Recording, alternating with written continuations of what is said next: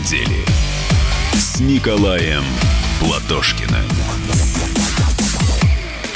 Добрый вечер, друзья. Мы с Валентином рады, что в Ютьюбе нас уже 8400. Ну, до 10 мы сегодня должны добрать, правда или нет? Ну, это, естественно, да. не в качестве рекламы. Вот из Саксонии нас приветствует Гарри Мюллер из Дрездена. Филинданг, Харри. То есть сейчас у нас еще масса интересных вопросов. Поговорим, ну, позже, может быть, о притеснении русских в Прибалтике. Для меня тоже, можно сказать, родная тема. Да, давайте начнем с э, Турции, с, э, с России, э, ну, с, по сути, войны, которая сейчас проходит на территории Сирии. Там очень неприятная ситуация, если так можно сказать. Да? Эм, в Министерстве обороны раскрыли рассказали об операции террористов а, в Идлибе, находящейся в Идлибской зоне деэскалации формирования террористической группировки Хаят Тахрир Ашам, кстати, запрещенная у нас а, в России, попытались провести наступательную операцию по широкому фронту на позиции правительственных войск, говорят у нас а, в Министерстве обороны. И для исключения любых угроз безопасности сирийские войска открыли ответный огонь, и наши тоже – потому что мы знаем, что наша группировка ВКС там присутствует, поддерживает правительственные силы Сирии. Я подчеркну это.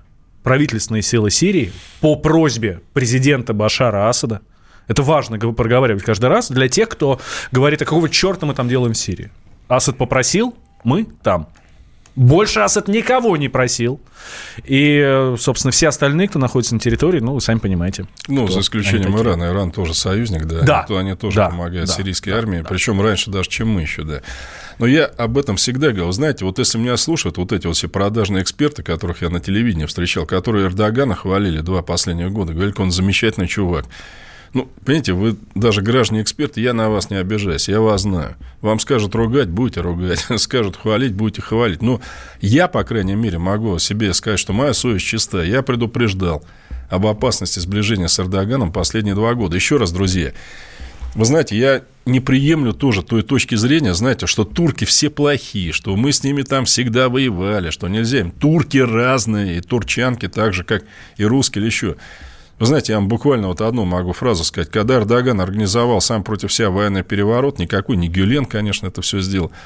Он ведь, знаете, он уволил десятки тысяч людей, находящихся на госслужбе тогда. И ладно бы это были, ну, я не знаю, военные, там еще кто-то, бог с ним.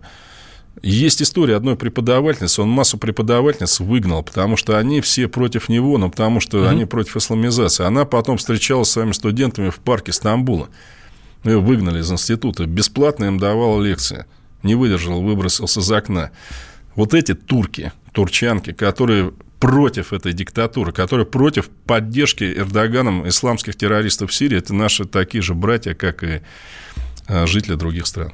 Тем временем, вот вы говорите, Николай Николаевич, что турки разные, турчанки разные. Да, безусловно, мы всех одних, одним миром не мажем. Нет, ни в коем случае. Но э, российские дипломаты тем временем усилили охрану генерального консульства нашей страны в Анкаре. И знаете, после убийства нашего посла почему-то это да, не удивляет. господина да. Карлова. Да. Ну, товарищ, вот. я бы сказал. Ну, вообще, да, жалко Карлова, и то, что назвали улицу в его честь, это абсолютно верно. Вы же знаете, да, до этого нашего дипломата убивали последний раз посла, по-моему, Воровского, да, в Швейцарии в 20-е годы. Белые мигранты, но тут ладно, это как бы наши разборки, да чтобы иностранцы убивали нашего посла советского. Ну, или я вот этого вообще не припомню, понимаете, никогда.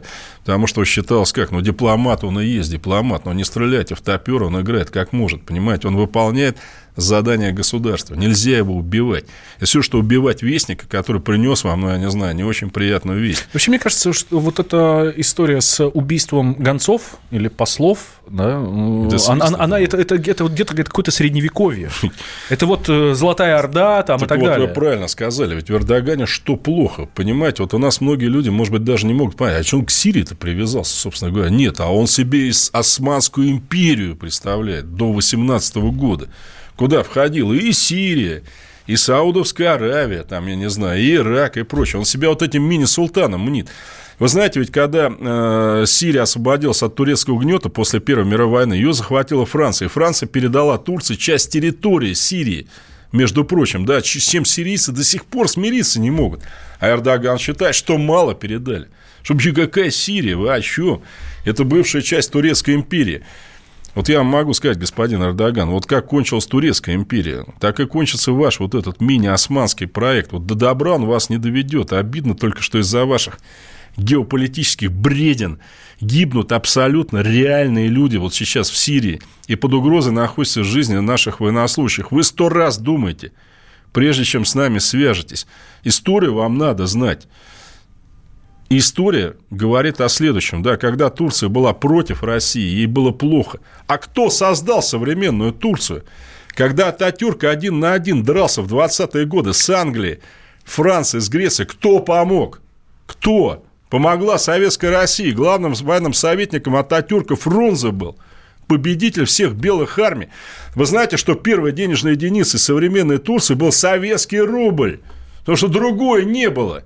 Ну неужели вы вот этого всего не помните, что вас тогда Советская Россия сама, кроме ТИФа, вообще ничего не имевшая, вас спасла тогда от западной интервенции? Почему вы считаете теперь русских плохими? Но еще раз, я, я больше чем уверен, что большинство турецкого народа относится к нам абсолютно справедливо, друзья. И Эрдоган для нас, я хочу подчеркнуть, Эрдоган для нас не Турция.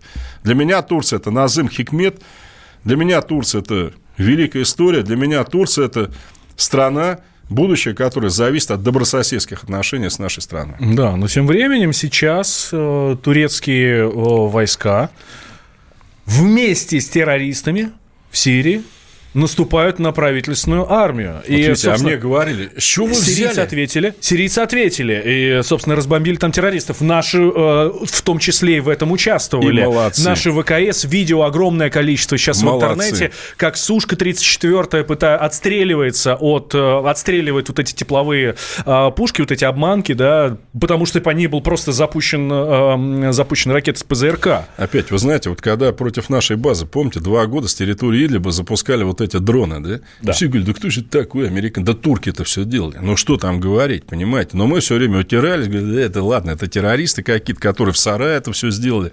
Но сейчас всем все понятно.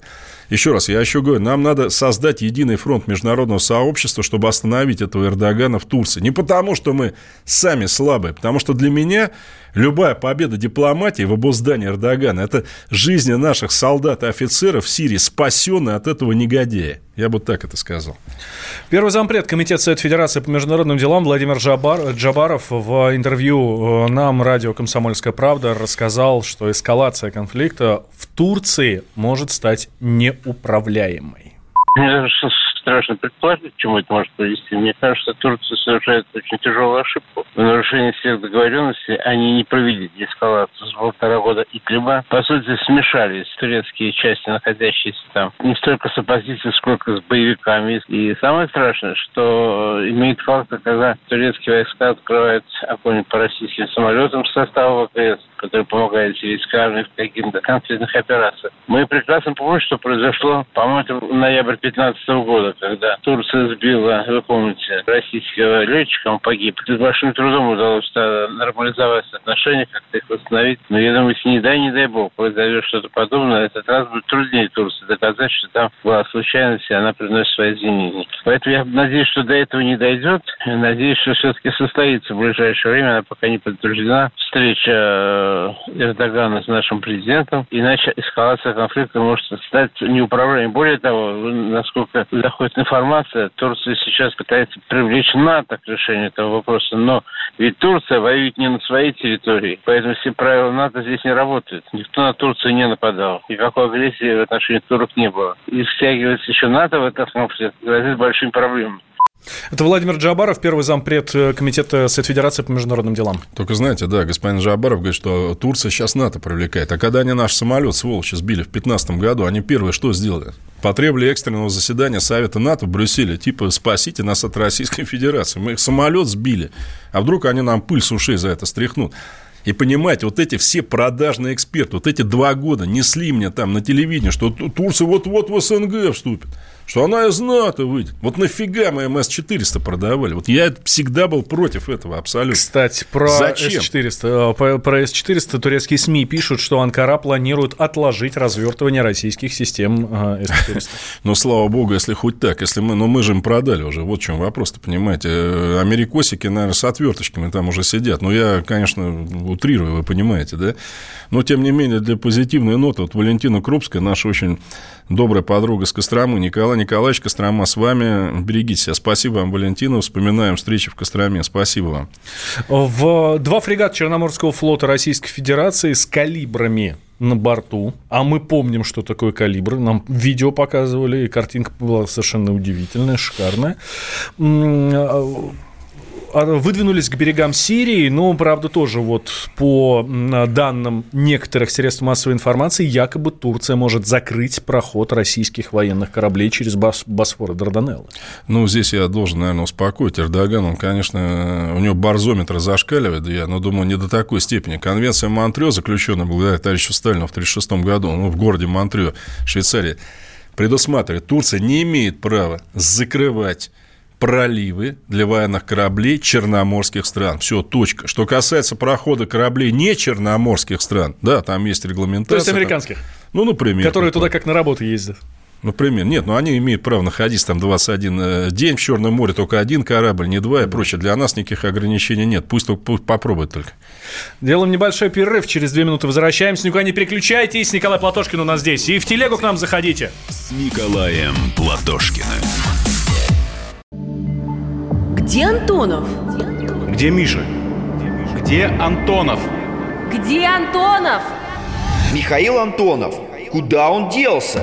А я никуда не делся. Теперь каждый день с полудня до 15 часов по московскому времени я с вами, а вы со мной. Политика, экономика, мировые и региональные новости, музыка – все это в программе WhatsApp страна. Так что встречаемся в эфире.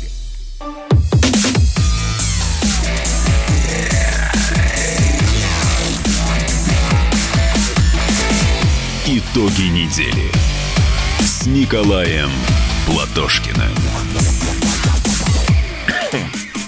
Возвращаемся? Да, добрый вечер, дорогие друзья. Нас 9211 человек на YouTube. Но это только в YouTube. Да. На самом деле нас больше. В WhatsApp нас еще тоже много, да. О чем? О Немцове? И в, теле... в Телеграме у нас тоже уже больше двух тысяч, и я призываю всех наших слушателей подписываться да, на наш Телеграм-канал, на Телеграм-канал «Радио Комсомольская правда». Там если пролистать чуть повыше, то там уже э, много новостей нападало. Если чуть повыше пролистать, то э, есть голосовалка. Пойдете ли вы Сколько там на голосование? Сейчас, сейчас Э, смотрю, э, не меняются, принципиально не меняются значения, 84%. А сколько проголосовало людей? 1250. 1250. Ну, даже, да. можно сказать, уже репрезентативно. Вот, вот, наша выборка. А, так что давайте заходите, голосуйте, ваше мнение высказывайте. А, вы 22 апреля пойдете голосовать или нет? Потому что вот а, фонд общественного мнения говорит, 70% россиян положительно оценили идею проведения голосования по поправкам в Конституцию в будний день. Да, 66% россиян, это уже по данным в ЦИОМа, собираются голосовать. Собираются голосовать, все и пойдут. А мы у вас спрашиваем тоже, вы пойдете или нет? Нет. Э, заходите в телеграм-канал «Радио Комсомольская правда», там нажимаете кнопочку, как на референдуме, как на... Mm-hmm. Да, нет, все, других вариантов ответа нет. Пойдете или нет, соответственно, давайте. Ваше мнение, вот 84% опрошенных говорят, что да. И там же, кстати, если вы хотите поучаствовать в обсуждении этой темы или не только этой темы, вообще обо всем, о чем говорит радио «Комсомольская правда», есть такая кнопочка там «Дискас» на, внизу на на панели. А это отправляет вас в наш чат «Радио Комсомольская правда». Там можете между собой общаться. Мы там тоже есть. Ну, я там есть. Николай Николаевич... Нет, по-моему, там нет. Где? Вот. В чате радио «Комсомольская правда» у нас здесь в Телеграме. Вот. В общем, мы вас там ждем. ждем. Кстати, вот насчет голосования в WhatsApp, к сожалению, подписавшись товарищ или девушка пишет, лично я пойду на голосование, чтобы потом не было горько, я хочу принимать участие в истории, а не только читать в учебнике о принятых конституциях. Вот молоток. Ну, очень правильное мнение, кстати. Да, Молодец, действительно, да. очень правильное мнение. Пока есть возможность, надо действовать. А, так, давайте отправимся в Прибалтику. Мой любимый регион, надо сказать, в Европе. Mm-hmm. Очень люблю Прибалтику. Но, правда, больше Калининградская область, она прекрасна, конечно, безусловно. Хотя вот не, не так давно побывал в Юрмале. Валентин да. вообще сейчас получил не зачет от либералов, потому что надо говорить страны Балтии. Хотя, понимаете, меня, дебил... да ладно вам, меня этот дебилизм все время поражал. А Швеция – это не страна Балтии, нет?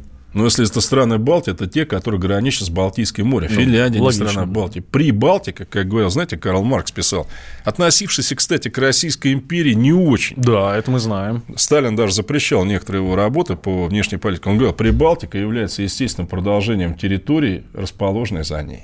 О, неплохо. За ней это про нас. Ну, раз Карл Маркс сказал, значит, все так ну, и с есть. С другой стороны море, а с другой мы. Вот, вот. А, стоит только заговорить о Прибалтике или о странах Балтии. Нет, о Прибалтике нет. В общем, сто, только стоит заговорить об этом регионе, сразу слышишь, они там фашисты, русских притесняют и так далее, и так далее. С другой стороны, туристы из России упорно продолжают, продолжают туда ездить. Но они в Турцию упорно ездили. Сейчас у кого-то мозги начали хоть проясняться. Типа, мы в Турцию больше ездить не будем, может снаряд на башку упасть. Ну, хоть так. Ну, а там снаряд на башку упасть не может. Поэтому надо ездить, да, изо всех сил. Слушай, а, тут я говорю, я побывал в Риге и в Юрмале, получил удовольствие. Ну, все говорят по-русски, со всеми можно пообщаться. Все хорошо. Блин, все хорошо, хорошо относятся. что вы, у вас там дети в школе не учатся. Вы бы тогда по-другому заговорили. Бы, да. Здесь э, общался с местными, общался с местными русскими, не гражданами. Ну, так же они, да, там, не граждане. А знаете, как они по-английски Унизительно, кстати. Aliens. Aliens. Чужаки. Иностранцы. Ой, Нет, э, инопланет... инопланетяне. Да, да, да инопланетяне. Нет, у них это написано в документе. Прикольно. Бред.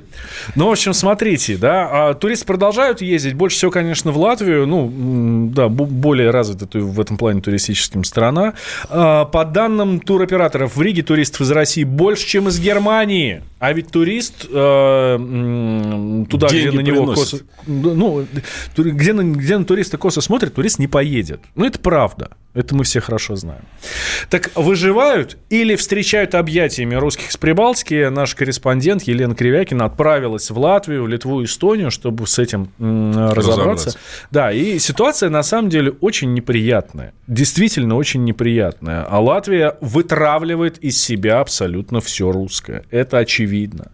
Чтобы не вернуться к России, Латвия убила все там свои советские заводы, а теперь еще и компенсацию просят. Да? Мы помним Рафики Помните Рафики, такие маршрутки классные такие? Я помню радиоприемники ВЭФ, они ловили вот. все вообще, понимаете? Я по ним даже голос Америки слышал. Вот. А, в Юрмале массово продаются, а, продаются жилье а, немцы, а немцы, наверное, не очень покупают. Да? Ну, конечно. Кому нужна эта вот Латвия? Именно. Ну, серьезно. Я сейчас без... Ну, они же рвались, Европейский Союз. Они думали, что их там гипсокартонной груди кто-то будет прижимать. Да кому они там нужны? Интересно, рвались так, что сейчас население в Латвии, по-моему, 3, 3 миллиона осталось, если не меньше. Да уже. меньше, меньше уже, конечно, меньше. Они уезжают оттуда пачками. Просто пачками. И, жизнь, кстати, Латвию, хорошая просто. Латвию в хорошем смысле, в хорошем смысле оккупировали литовцы. Потому что литовцы, они готовы работать. Они вот, например, готовы пахать. А, они едут в Латвию и там работают. Гастарбайтеры, да. Да. Но, Замечательно. Но, о, о, Это а, европейская мечта, да? Они уже не гастарбайтеры в нашем понимании, вот эти ниши. Нет, нет. Они как раз занимают уже руководящие должности. Литовцы ну, есть, в Латвии? Да. И это, кстати, совершенно Какой-то удивительно. сюрреализм просто. Да, да. Ваше мнение по поводу Латвии, Литвы вообще Прибалтики? Э, вы знаете, я могу так сказать, что э, когда в 16... Ну, Прибалтика, вы знаете, Литва была независимой страной. И даже когда-то до Брянска простиралась. Да? Mm-hmm. Между прочим, государственным языком Великого княжества Литовского был древнерусский язык до объединения с Польшей. Э, Эстония и Литва последующие да, были оккупированы немцами, Ливонским орденом. В 16 веке туда приезжал один путешественник, я же немецкий знаю, я изучал историю этих стран по немецким источникам. И он говорил так, в 16 век, к собакам в Германии – относятся лучше, чем помещики немцы относятся к латышам в Латвии. Ого. Ну, Курляндия она тогда называлась, но не суть важно. Вот так, понимаете? То есть, освободил их, собственно, от этого безобразия. Петр I, который, надо сказать, еще привилегиям все сохранил, так называемому Оздейскому дворянству. Оздей по-немецки это Балтийское море, да? Кстати, впервые латышский язык при Русской империи, он хоть вообще какие-то права на существование получил. На нем стали там э, в церквях молиться, э, в школах начальных учить и прочее. При немцах не было никакого латышского языка, никакого эстонского. Не было. Немецкий и все. Дальше. 41-44 рейс-комиссариат Ослан, да, куда входили прибалтийские страны вместе с Беларусью, планировалась полная германизация этого пространства. То есть, большинство населения подлежало истреблению, от тех, у которых между глазами было нормальное расстояние, уши не были оттопырены, там, глазенки голубые. Тех детей можно было онемечить. Кто их от этого спас? Они ведь что думали, что придут немцы, я не знаю, им, э, ну, было же это уже, они их уже за рабов держали, понимаете, спасла опять советская армия, да, э, э, вы знаете, вот я всем рекомендую почитать Виллиса Лассоса, Лассос Медведь, кстати, по-латышски, на мой взгляд, один из известнейших латышских писателей, издавший свой первый роман «Сын рыбака» в 29 году в независимой Латвии. Абсолютно никак там с нами, ни, ни, ни коммунист в то время. Почитайте, как тогда жили люди. Корешку поймали, живем. Не поймали, не живем. Как они тогда уезжали тоже в ту же самую Англию абсолютно, потому что не было никакой работы абсолютно. И вот почитайте, что творилось в Латвии у Виллиса Лациса в романе его «Буря» о зверствах в отношении евреев, о концлагере Сала спил с месте, где плакала земля, как они говорят, где издевались не только над нашими пленами, не только над э, евреями, но над латышами тоже прежде всего. И правильно вы сказали, что такое была Латвия. Вот знаете, ее как называли до войны, до беконная э, приставка Великобритании. Бекон поставляли, то есть, ну, сало, грубо говоря, да. А правильно вы сказали, вагоностроительный рижский, ВЭФ крупнейший радиозавод в Европе. Да Латвия была индустриальнейшей страной, понимаете, и по масштабам Советского Союза, и по масштабам Европы. Ну, хорошо, разбомбили. Да, культура – ну, не знаю, рижскую киностудию вот моего поколения, да все знают, понимаете, вот все, всех артистов могут вспомнить. А, блестящая эстрада была прибалтийская, какая-то, вот знаете, вот, ну, особая, да, литовские артисты, да, Даматис, Банионис, Будратис. Прекраснейший фильм, никто не хотел умирать, вот о противостоянии в Литве после войны, абсолютно правдивый, который сейчас можно показывать, получивший в 60-е годы массу премий, открывший миру вот этих артистов. Сейчас все это где? Где латышские фильмы, литовские? Где Георг Коц, самый прекраснейший голос там, Советского Союза в оперном искусстве там, 50-х годов, эстонец? Где это все? Но нет нас, да. Освободились. Можете мыть туалеты в Лондоне теперь. Вот это вот европейская мечта. Мне обидно. Я был в Латвии много раз. Для меня это была почти уже как ну, родня у меня там жила, родина. И я, кстати, старался э, изучать латышский язык, ну, чуть-чуть, чтобы хоть говорить там спасибо, до свидания и прочее музеи все э, посмотрел, Сигулду, например, с Орденским замком, там неоднократно, мне там так нравилось, я никогда там ничего не видел такого, знаете, вот русские, там латыши и прочее. Ну, кому от этого было плохо? Да, Латвия была абсолютно такой же нашей, э, как сказать, здравницей, как Сочи, хотя вода там была холодная всегда на Рижском сборе. Это правда. С точки зрения культуры, как-то вот отдыха, вот этого, да так нравилось нам людям. Да, вы от нас избавились. Ну что приобрели-то, друзья? Еще раз, я не сомневаюсь, что большинство жителей Прибалтики, коренных национальностей, они все равно за нас. Просто им не дают это высказать. Мы продолжим эту тему, друзья. Никуда не переключайтесь. Давайте а, подключайтесь, наоборот, к нам. 8 800 200 ровно 9702. Наш номер телефона. Сюда в студию. Ваше мнение по Латвии? Э, Говорят, в Латвии пишут, миллион девятьсот тысяч сейчас живет. Ну вот. Вместо ну трех. Вот, да. Несколько лет назад да, мы там с местными общались, было три. А сейчас, видите, ну, не вымирают, кстати, что, что, что интересно, они не вымирают, они просто уезжают. Уезжают, да. уезжают в Европу и, как правило, в Англию, туда, в Великобританию. А, так, мы продолжим. А, через, после новостей, друзья, никуда не переключайтесь и присоединяйтесь к нашей дискуссии. Итоги недели с Николаем Платошкиным. Банковский сектор. Частные инвестиции. Потребительская корзина. Личные деньги. Вопросы, интересующие каждого. У нас есть ответы. Михаил Делягин и Никита Кричевский. В эфире радио «Комсомольская правда». Час экономики. По будням в 5 вечера.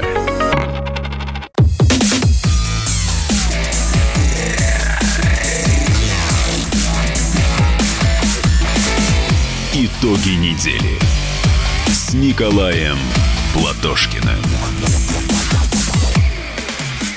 Добрый вечер, дорогие друзья. Но еще чуть-чуть нам с вами остается до 20.00, когда вы наконец-то сможете... От нас отдохнуть? От нас отдохнуть, да, шашлычка поесть, там еще что-нибудь. Спасибо, что вы с нами. Нас уже в Ютьюбе 9,5 тысяч практически. Шансы еще есть до 10. Но этого мало. Ну, есть, есть еще шанс. Есть, а еще я призываю, во-первых, да, подключайтесь к YouTube, заходите в наш канал э, в Телеграме, канал Радио Комсомольская Правда, э, подключайтесь, подписывайтесь обязательно и э, участвуйте в нашем голосовании. Вы 22 апреля пойдете голосовать или нет? Ну, соответственно, да, нет, два варианта ответов, уже 1350 человек проголосовали, и вот эта цифра как держалась в самом начале, как мы с вами сюда пришли, Николай Николаевич, да, полтора часа назад, назад 84%, так и сейчас 84% говорят, что да, а да, Вячеслав, Вячеслав Синенко говорит, что Платошкин агент Вашингтона. Мне кажется, знаете, Вашингтон был э, Джордж агентом Платошкина. Это, по крайней мере, более да. интересная мысль. Ну, в общем, смотрите, э, если вы не подписываетесь на радио «Комсомольская правда», то где-то грустит один э, СММщик «Комсомольская правда» Арсен.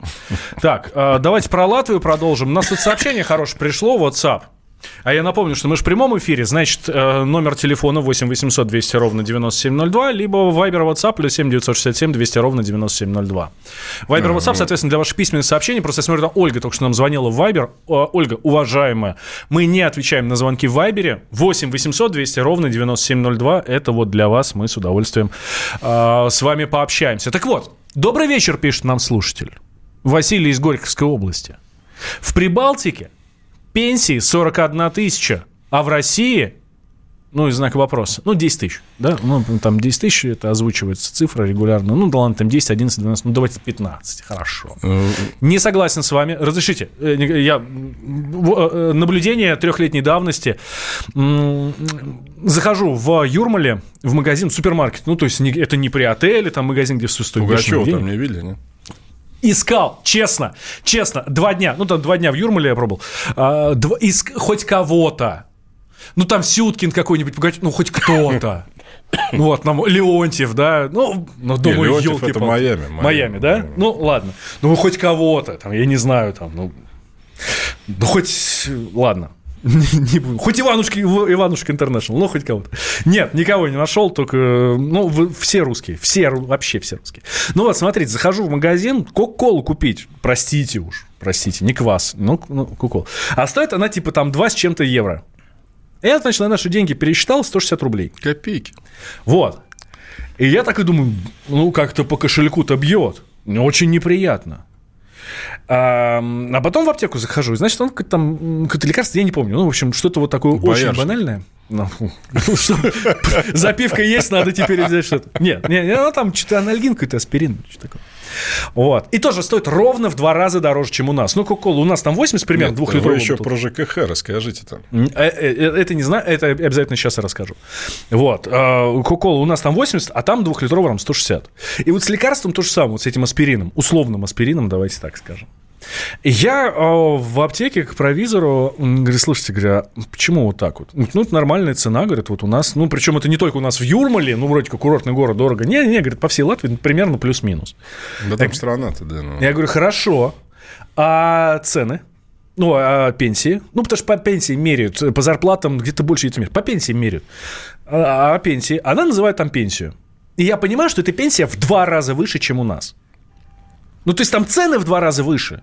И пенсии в два раза выше. Ну, то есть то на то и выходит. А, Василий из Горьковской области. Вот вы пишете про 41 тысячу в Латвии, а там 10-15 у нас в России. Нет, вы не правы. Нет. А я вообще там Василию, знаете, хочу сказать, Василий, а сколько вам надо заплатить за родину вообще? Если вам 42 тысячи сделать, вы тоже будете согласны с тем, что притесняют русские школы? А если вам 52 заплатить? Может, вы сами пойдете молоточку, возьмете их еще гвоздями забьете? Вы что все на деньги-то мерите? И самое главное, да, я с чем согласен – да, у них, может быть, зарплаты пенсии выше, но вы там э, ЖКХ знаете, сколько стоит вообще отопление и все остальное прочее? Из-за того, что эти, кстати, орлы, между прочим, с нами еще и разругались, да, будем мерзнуть, там, платить огромные деньги, но только не с русскими.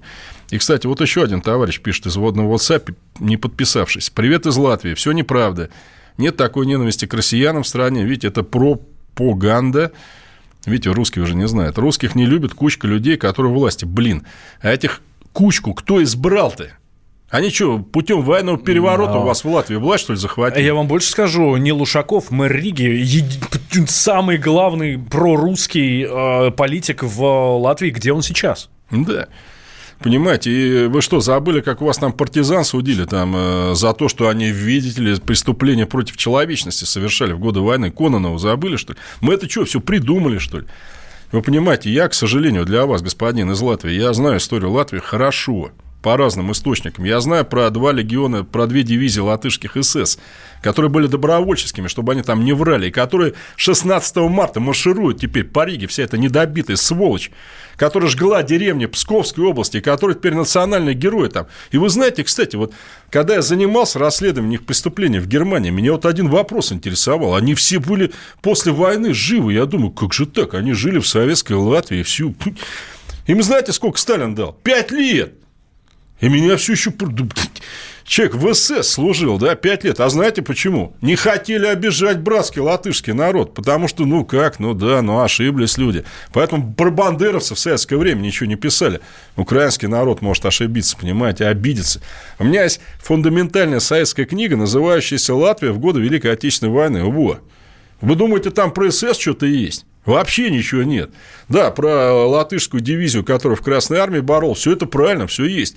А там, знаете, так вот, ну, что были не отдельные люди, которые сотрудничали с немцами, Понимаете, тогда щадили вашу совесть там в Латвии, понимаете? Ну, действительно, что маленький народ обижать? Так вы этих негодяев и подонков героями сейчас сделали, которых Сталин даже пожалел. И вы теперь про Советский Союз, про ГУЛАГ несете, про всю эту чепуху. Музей латышских стрелков за, закрыли. А кто такие стрелки-то? Дивизии русской армии для защиты Риги от немцев были сформированы добровольчески в 17 году. И они дрались как орлы вообще против немцев тогда. Чем они-то вам вообще помешали? И вы еще пишете кучка людей. Вы знаете, я германист. После 45 года в Германии говорили, была, был Гитлер, еще человек 20.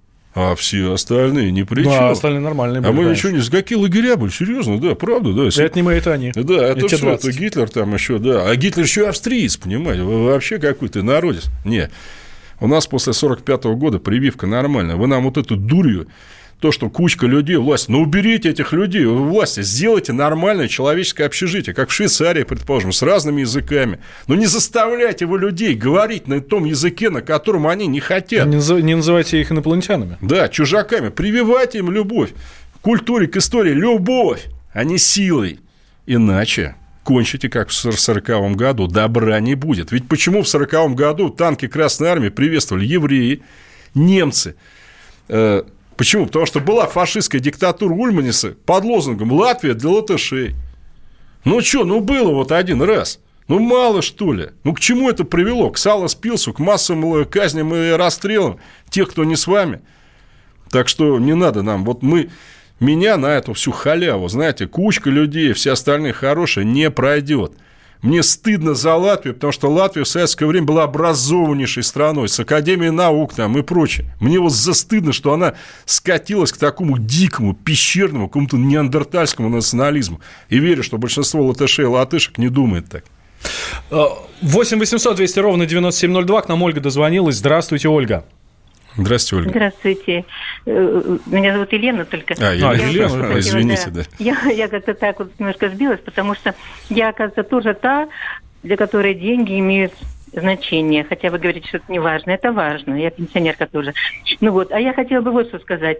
Так случилось, что у меня папа был военным, мы жили в, Риге, да? Вот. И когда мы уехали оттуда, когда дочка там осталась, потом я к ней приезжала туда, так вы знаете, 92 год, у них уже проводили, правда, они все продали, всю землю все продали, потому у них на эти деньги жили руководство. И Им га- газовые счетчики установили в 92 году везде, понимаете? Это хорошо или плохо? Да, это хорошо. А нас сейчас заставляют устанавливать газовые счетчики и платить за это большие деньги, а это когда они окупятся. Вот это все тоже очень странно. Так что везде хватает проблем, я так считаю. Спасибо. спасибо. Извините, вот Елена с Вологды, я еще раз, а вам вот тема, что там ваших соотечественников русских притесняют, им детей не дают учить на своем языке, вам плевать, лишь бы счетчики, что ли, были? Я вот этого не могу понять. Я не говорил, что деньги не главное, я говорю, что родину нельзя за деньги продавать, ни за какие. Но в 41-м, таким, как мы с вами, немцы тоже говорили, чего вы боретесь? Вот вам два гектара, одна корова, складывайте оружие. Ну что, надо было складывать, что ли? Нет, и главное говорит, в Латвии счетчики поставили, это хорошо. У Нет, нас ну, счетчики- хорошо, Нет, у нас счетчики поставили, это плохо. Вы разберитесь тогда, что хорошо, что плохо. Чего же вы их хвалите и нас ругаете? Так, напоминаю, что у нас э, в совсем немного времени осталось, точнее, у вас совсем немного времени осталось для того, чтобы проголосовать в нашем телеграм-канале. В... 10 тысяч нас в Ютьюбе. О, праздник. Э, И на телегу нашу подписывайтесь, э, канал Радио Комсомольская правда. Голосуйте там, пойдете ли вы голосовать, эм, уж простите за тавтологию, участвуйте в нашем опросе, пойдете ли вы голосовать 22 апреля за изменения в Конституцию. 84% сейчас я- из опрошенных говорят, что да, пойдем. И здесь хорошие эм, нам, к нам в чате, эм, нашем радио «Комсомольская правда» в телеге пишет э, э, хорошее сообщение. Не путайте голосование в чате и голосование на выборах. Там потянутся пенсионеры, военнослужащие, учителя, врачи, полиция, Росгвардия, молодежь. Поправки пройдут на 100%. Э, Для нас очень важна репрезентативная выборка, которая у нас в Да, Телеграме. не говорите У гоп, него- пока не перепрыгнете. да, ладно? и в Телеграме очень эм, эм, аудитория очень качественная, да, то есть можно, мы понимаем, о чем э, речь идет. Николаем Платошкиным. Я придумал такой сюжетный ход. Давайте я скажу некую чудовищную вещь. Это будет неудивительно. Скопление мигрантов – это не прогрессивная тема, не техническая, а стереотипная. Среди впечатлений моей юности через запятую идут трипы кислотные, наркотические, и благодать в церкви на праздник Троицы. Олег, а вас случайно в Лондоне не завербовали там на какую-то знаете- лондонскую разведку? Программа Кашин-Голованов «Отдельная тема». По будням в 9 вечера по Москве.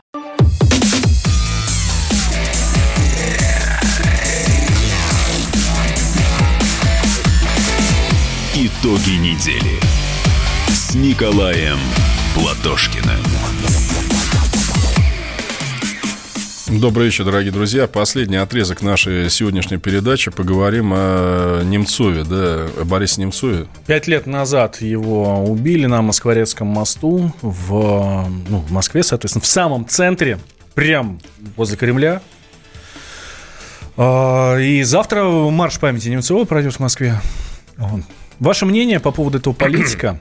А, Одним из самых э, ярких политиков у нас был Борис Немцов. Да, я уже об этом говорил. Я застал. Причем и тогда еще в 90-х. Вот я И зас- до последнего застал дня. перелом 80-х, 90-х. Тогда, конечно, понимаете, вот мне, как дураку, вот в позднее брежневское время было как-то скучновато, понимаете? Вот включаешь, там, Леонид Ильич говорит, вроде правильная вещь, но он какой-то пожилой, там, э, зарубежной эстрады мало было, ну и так далее. Хотелось движухи, блин. Вот если бы я знал, к чему эта движуха приведет, тогда... Да, конечно, Немцов, Лубенченко, Собчак, э, Станкевич, вот эта вся плеяда, вдруг она выплеснулась на выборах э, в, съезд народных депутатов. Все, «Ой, надо же, как вообще говорят. И вот люди сидели на работе целыми днями по радио, интернета не было, слушали вот это все дело. Потом эти орлы, к сожалению, кружок неумелые ручки пришли к власти. Понимаете, вот и все. И Немцов, может быть, он хотел на самом деле, чтобы у нас там в стране все было хорошо, может быть. Я, кстати, не допускаю, что он был в то время, в начале 90-х, какой-то там жулик и прочее. Нет. Но понимаете, если вы по глупости, из добрых побуждений разрушили страну, это вас все равно как бы не оправдывает. Я и про Горбачева так все время говорил. Я лично наблюдал этого Горбачева в работе. Это был человек из Сирии, не по сеньке шапка. Возможно, он был хороший секретарь Ставропольского крайкома КПСС, ну, тогда так назывался, лидер региона. Может быть. Но я видел его, что он не тянет на главу государства, ну, не хватает ему этого. Но он, самое страшное вот для этих людей, Немцов, Горбачев, они самоуверены. Понимаете, вы им скажете, ну, не, так нельзя, да вы что? Нет, ни в коем случае. Я все правильно делаю. И представляете, Ельцин Немцова еще рассматривал своим преемником да, на посту президента. Ну, ну нет, понимаете, страна большая, сложная. Но ты поработай где-нибудь еще. Ну, почему? В Нижегородской области работала, причем очень даже успешно. Сколько? Да, вообще, в чем успех? Я помню вот этот успех. Ну что, в Нижний Новгород в начале 90-х, он чем, собственно говоря, выделялся, я не знаю, там, от Рязани или от чего. Такой же развал промышленности полный, да? Ну, что-то сохранилось, как везде, да? Ну, а в чем он там? Единственное, что запомнился Немцов, он был вице-премьером, он предлагал всех на Волге пересадить, помните тогда? Над ним ржали, но я-то как раз за. Я за то, чтобы наши чиновники ездили на своих машинах. А если их нет, по их глупости, они не смогли их создать, ну пусть на общественном транспорте катаются, им государство это компенсирует. Немцов же тоже, я считаю, мера правильная. Я заполнял в 97 году, как госслужащий, декларацию о своих доходах первый раз. Это ввел Немцов как вице-премьер, полностью поддерживаю. Единственное, сейчас надо еще ввести декларацию о тратах обязательно, да, чтобы просто можно было совместить. Да, человек заработал 2 миллиона, потратил 4, изволи объясниться. Ну, то есть, какие-то шаги у него были нормальные, но в любом случае человек был действительно смелый, я бы так сказал, выражал свое мнение открыто, то, что с ним поступили таким образом, это ну, тут даже разговора нет. Это нравится, не нравится, это неправильно. Но вот э, интересный вопрос, кто? Понимаете, у меня вот с самого начала тогда, я, я не знаю, естественно, я не следователь, у меня что-то возник украинский след тогда. Сразу. Вот смотрите, во-первых, с ним была девушка из Украины, да, которую ему подарили. Ну, кстати, говорит о моральном облике Немцова, я не представляю, как мне девушку можно подарить, не понимаю этого. Она потом пропала ведь куда-то, да? Ну, на Украину уехала. На Украину. И говорят, что у нее есть несколько квартир, которые она сдает. Девушка из эскорта. Вот у нее деньги вообще откуда? Ну и вообще, почему ее не допросили? Почему ее отпустили сразу на Украину после этого? Это же ключевой свидетель. Я себе это как представляю? Смотрите, она идет с человеком по мосту, мимо едет машина, идет стрельба. Ни одна из пуль ее даже близко не... Ну, ладно, вам, Николай Николаевич, обязательно должна была попасть. Ну, ну, ну если... ладно вам. Нет, ну если вы сидите, целитесь вот так вот, да, конечно, нет. А то, что она была с мобильным телефоном, это как раз очень четко показывает, как Немцова отслеживали, понимаете? Он-то мог свой отключить, может быть, да. А если мобильный телефон у спутницы, всем понятно, где он находится. У всех есть мобильные телефоны. Я понимаю, но если вы, предположим, опасаетесь за свою жизнь, понимаешь, вы хотите убить Немцова, ну не дай бог, ну они шли домой, во двор. Да. Но во дворе нет камер, но их меньше, по крайней мере, да? Но в чем дело? Здесь убивают демонстративно, как вы сказали, на виду Кремля, чтобы да. Путина в этом обвинить. Вот, понимаете, если бы я был Путиным и вот это все планировал, ну, это надо быть каким-то кретином и идиотом просто. Я же помню сразу сообщение CNN, я включил критик Путина Немцов убит на виду Путина. ну, имеется в виду на виду Кремля. Естественно, ничего не сообщая, всем вроде понятно, что это там типа Путин сделал. Да? Вот здесь, как бы я там к Путину не относился, я, я не понимаю, зачем Путину это было вообще нужно. И плюс, зачем это таким образом можно, надо было демонстративно вызывающим делать. А вот наши украинские друзья, ведь тогда, помните, почему его убили? Ведь тогда должна была быть акция оппозиции, которую должен был возглавлять Немцов. И они требовали, по-моему, центральной части города, а их отправили куда-то в Марино, да? И вот как раз, я думаю, грохнули его потому, чтобы потом заставить там власти допустить эту акцию в центре, и желательно на подъеме людей, возмущенных действительно варварским убийством, акция может перерасти во что-то более интересное с точки зрения наших соседей. Еще раз, это версия, конечно. Вот э, интересно, что ту же самую версию у нас э, сегодня высказал писатель Захар Прилепин. Я думаю, что это инициировала украинская сторона в искренней надежде на то, что убийство Немцова э, произведет социальный взрыв в России, и там снесут тиранию Путина, и русская оппозиция нападет с тыла на, Донбасс и Крым, и, вот, и так далее. Ну, они просто тоже неум, неумные люди принимали э, это решение.